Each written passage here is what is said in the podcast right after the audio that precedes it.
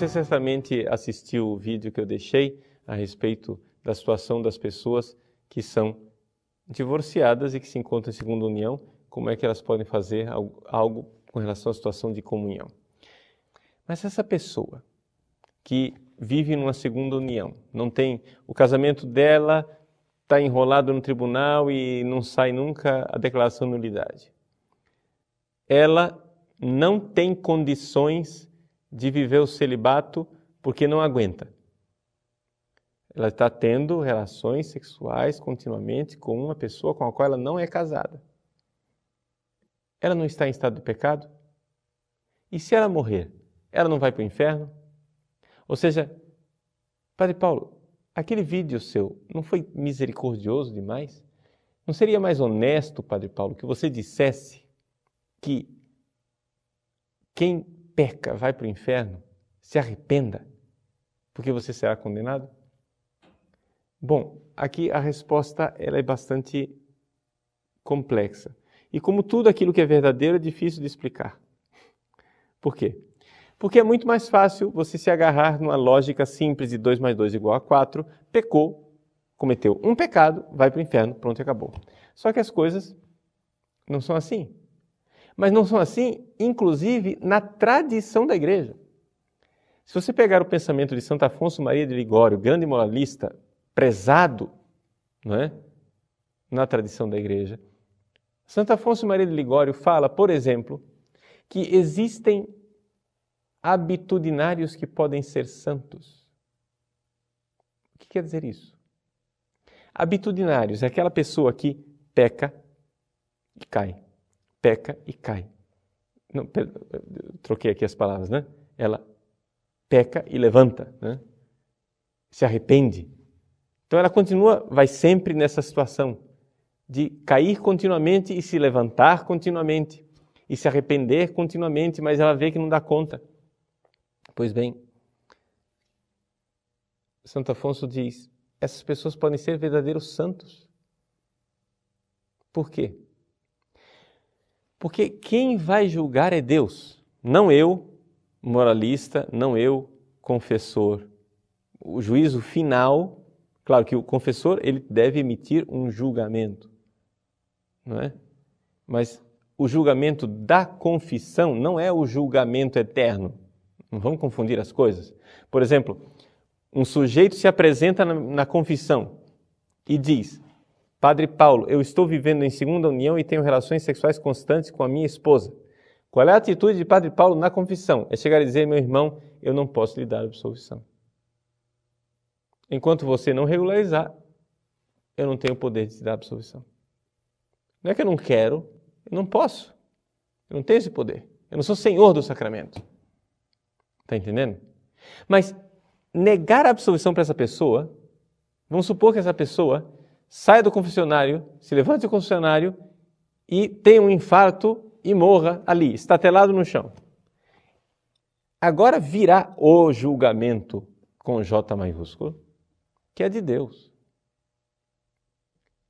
que julga o coração. Então existe a possibilidade de que aquela pessoa que viveu o drama de não dar conta da castidade, ou seja, ela queria correr, mas ela não tinha pernas para correr. Ela queria fazer, ela fazia até o esforço, mas ela não tinha, ela não era capaz de. Porque o negócio é esse, gente. Nós não somos tão livres como nós gostaríamos de ser. Existem pessoas que não são livres. Eu não estou dizendo que o ser humano não é livre. Mas existem pessoas que estão numa situação psicológica e espiritual tal, elas estão tão enredadas naquela situação que elas não têm mais a liberdade que gostariam de ter. Vamos dar um exemplo concreto para você entender?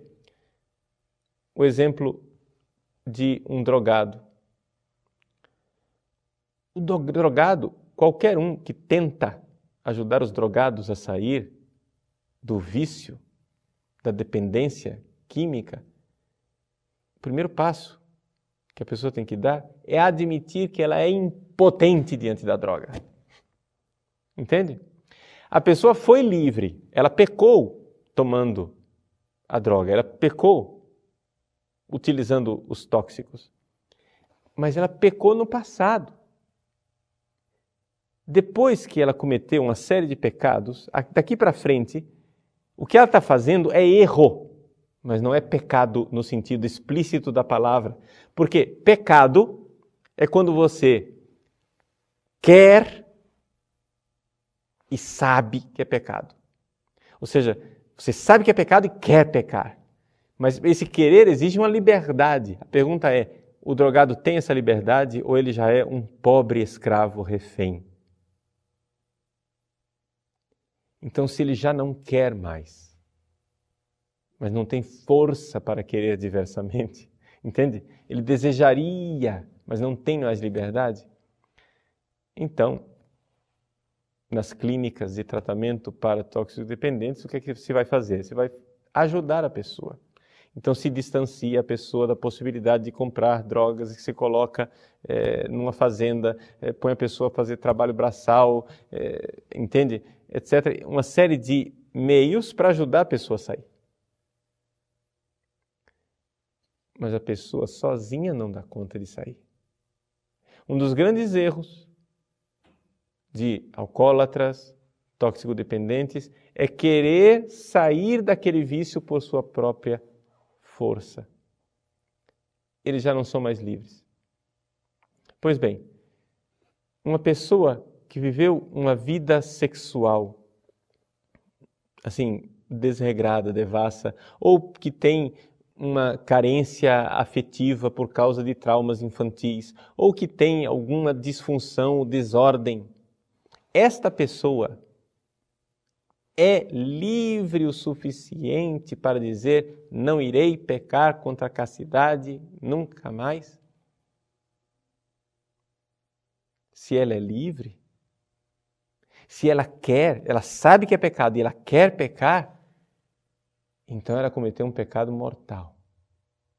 Ou seja, pecado mortal é esse pecado que eu cometo de olhos abertos, eu sei, eu enxergo que é pecado e eu quero pecar. Mas se a pessoa perdeu a liberdade, ela já é um pobre escravo. E por mais que ela repita os seus arrependimentos, existe algo que a impede de sair daquela situação.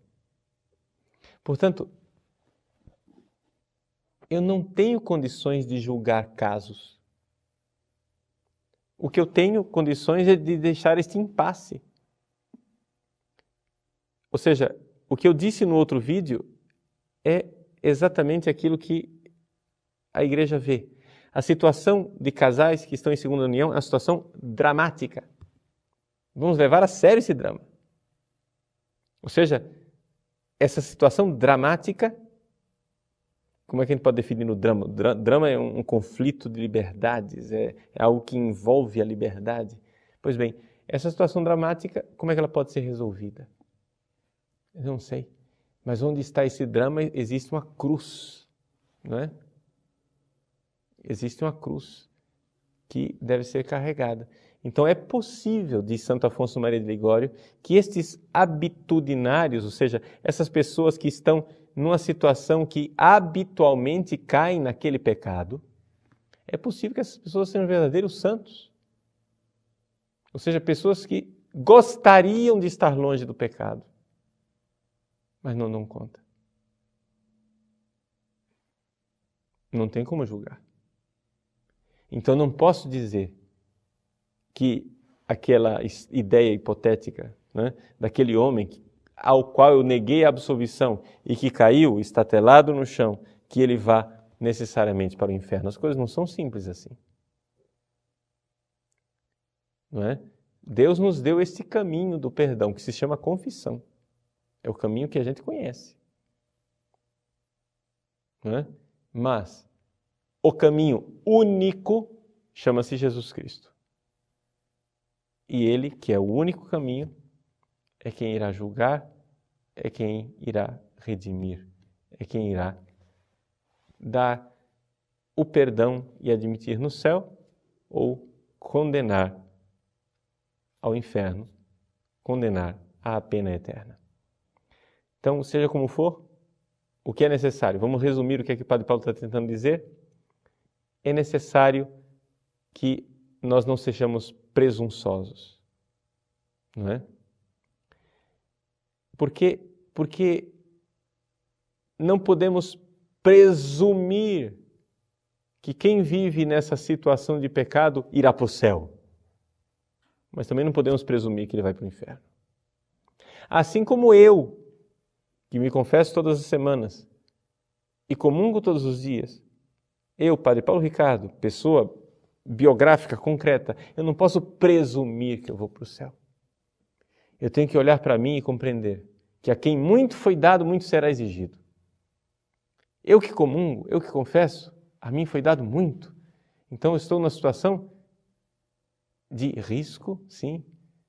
Por quê? Porque eu posso não corresponder ao dom que eu recebi. Enquanto outros não receberam o mesmo dom. Outros talvez não receberam tudo esse mesmo dom. Claro, a igreja, a igreja e a pregação da igreja deve levar as pessoas a levar a sério a situação de pecado e a tentar se converter.